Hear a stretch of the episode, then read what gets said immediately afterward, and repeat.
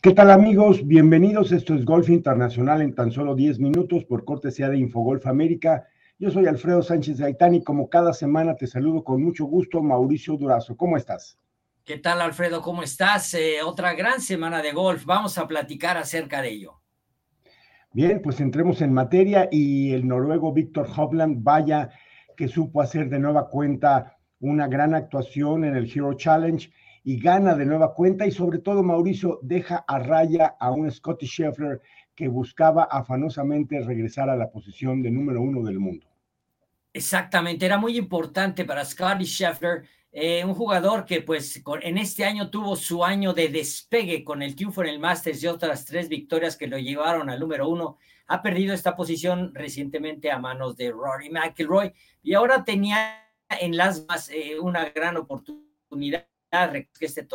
El anfitrión es Tiger Woods, quien no pudo participar por este, estar sufriendo de fascitis plantar, consecuencia de la recuperación eh, después del accidente. Así que eh, Víctor Hovland llega con nuevamente con la gran presión de ser el campeón defensor, pero vaya si responde el jugador de Noruega con cuatro recorridos por abajo de 70 golpes, dando muestras de una gran consistencia y un gran cierre de 69 que lo llevó al título, eh, aguantando ahí el, em, pues la fuerte arremetida de Scotty Scheffler, este tejano, que fíjense, curiosamente, Alfredo, el resultado es el mismo. Quedaron también uno y dos en, la, en el torneo en el año 2021 y ahora Victor Hovland y Scotty Scheffler nuevamente se vuelven eh, a ocupar las dos posiciones. Hovland en un año un poco por abajo de su desempeño normal, sin embargo, se ha mantenido con muy buenas actuaciones y con este triunfo está en el número 9 del mundo, así que Víctor Hovland continúa su ascenso avanzando. y continúa avanzando y consolidándose, yo diría, Alfredo, no obstante que no fue el año que él esperaba, no pudo eh, ganar por tercera ocasión consecutiva en Mayacoba, pero Aún así, este título realmente creo que lo pone en muy buena posición, ya que eh, podrá disputar el Century Tournament of Champions a comienzos del año próximo en Hawái. Y bueno, ya estar listo para la temporada 2023, que se presenta ya muy pronto, Alfredo. Claro, así es, Mauricio. Pues bien por Víctor Hovland. Y antes de pasar a lo que sucedió allá en Argentina con Zach Fisher, pues solamente mencionar, Mauricio, que ya es un hecho la presentación de Leap Golf en el continente, eh, prácticamente en la República Mexicana, allá en Mayacoba, en un campanazo muy importante del 24 al 26 de febrero. Ya se confirma este gran evento que tendrá la figura, las figuras de Abraham Anser y Carlos Ortiz, entre otros, y pues va a despertar mucha, mucha controversia entre los que están a favor del Leap Golf, entre los que están en contra de, eh, de ellos, pero finalmente considero, Mauricio, que es un contrapeso eh, al, al, golf que le viene bien. Las consecuencias, cuáles van a ser positivas, negativas, se verá posteriormente, pero por lo pronto es un verdadero contrapeso al PJ Tour. Así es, y bueno, será la primera fecha, 23-24 de febrero, ahí en el Camaleón, y los otros tres países importantes que también llegan al calendario son Singapur, Australia y Valderrama, una de las mejores canchas de Europa. Valderrama también en verano será sede de uno de los torneos de Live Golf que contará con 14 fechas, Alfredo. Bueno, pues estaremos también muy pendientes de lo que esto suceda. Y ahora sí nos vamos hasta Argentina con esta victoria de Zach Fisher en lo que fue el, PGA Tour Latinoamérica, Mauricio.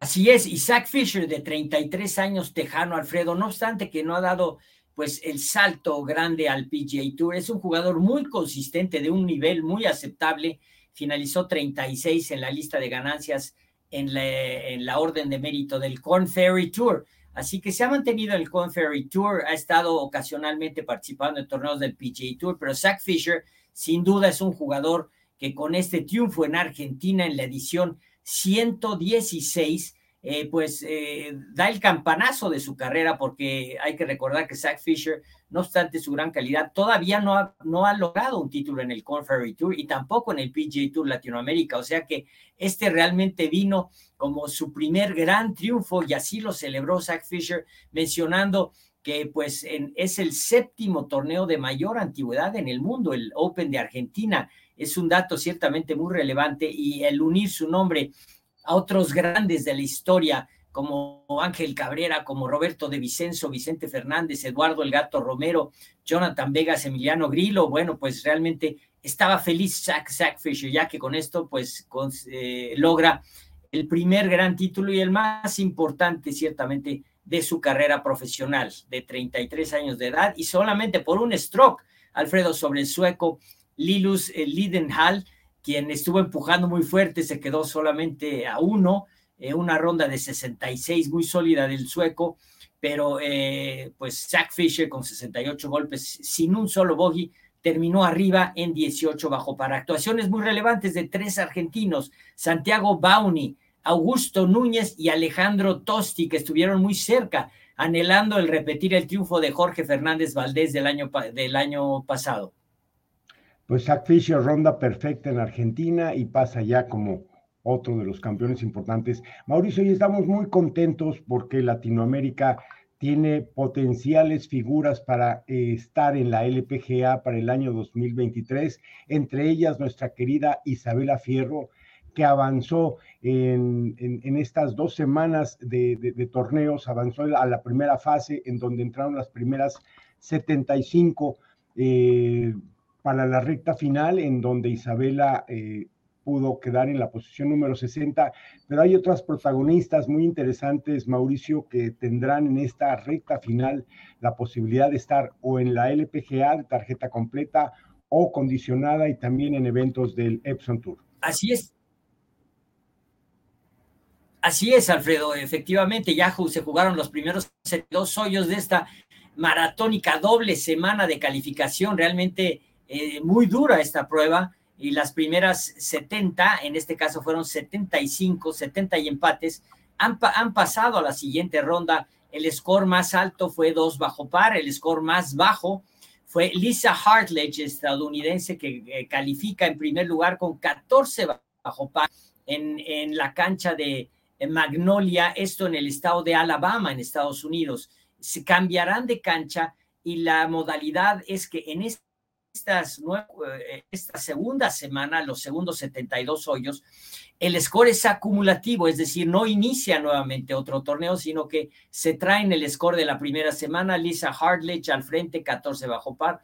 Eh, Isabela Fierro y Magdalena Zimmermacher de Argentina califican en tres bajo par en el lugar número 60, es decir, ellas están a 11 strokes de liderato eh, el, objetivo, Alfredo, es llegar a las primeras 20 y si no, del lugar número 21 al 45 todavía tendrán un estatus condicional en la categoría 15 de la LPGA, es decir, podrán participar en torneos de la gira titular y además en torneos de la gira Epson. Y los orgullos latinoamericanos, además de Isabela Fierro y eh, Magdalena Zimmermacher, son la paraguaya Sofía García, eh, Valerie Plata de Colombia también está muy, muy alto en la clasificación. Eh, ellas estarán eh, pues participando en esta segunda semana. Lo encomiable del esfuerzo de Isabela Fierro, Alfredo, es que después de haber iniciado con 76 golpes, se veía muy difícil porque fue un inicio cuesta arriba, pero un 66 en la tercera ronda, sacando la casta de Isabela, fue la que la despegó para calificar en el lugar número 60, cerró con un 1 bajo par Así que una, pues una actuación ciertamente muy meritoria, con mucho valor de Isabela Fierro. Bien por ella y estaremos muy pendientes de lo que suceda esta semana. Por otro lado, Mauricio, ¿qué tenemos para este próximo fin de semana dentro del golf internacional? Bueno, tenemos el, bueno, la segunda parte que ya estamos mencionando de la calificación de la LPGA. Estaremos siguiendo muy de cerca todo el desenvolvimiento, porque es realmente una semana que la presión eh, en ebullición a las jugadoras. Realmente es una gran prueba. Y también, Alfredo, hay calificación en la gira Champions eh, para ver eh, qué jugadores pues pueden participar en la gira de veteranos de 50 y más años de edad. Están varios latinoamericanos. Lamentamos que no esté Esteban Toledo, pero sí estará Carlos Franco, estará Jesús Rivas y estará Jesús Amaya también. Eh, recordarás el famoso Amayita. Así que estos jugadores estarán participando en el Qualifying School, el, torneo clasificatorio, eh, en donde hay otros nombres importantes, incluyendo ganadores de torneos de Grand Slam, como Sean McKeel, el campeón del PGA en 2003, y otros nombres importantes de, jugadores, incluyendo a un comentarista que está saliendo de la cabina, Alfredo, conocido en Golf Channel, Brandel Chambly, un gran analista, estará jugando este torneo también intentando pues eh, hacer un regreso, un regreso milagroso al golf de competencia. Bueno, pues eh, gracias Mauricio Durazo. Esto fue Golf Internacional en tan solo 10 minutos por cortesía de Infogolf América. Yo soy Alfredo Sánchez Gaitán. Me despido de ti, Mauricio. Muchas gracias, Alfredo. Un abrazo. Continuamos en nuestro programa.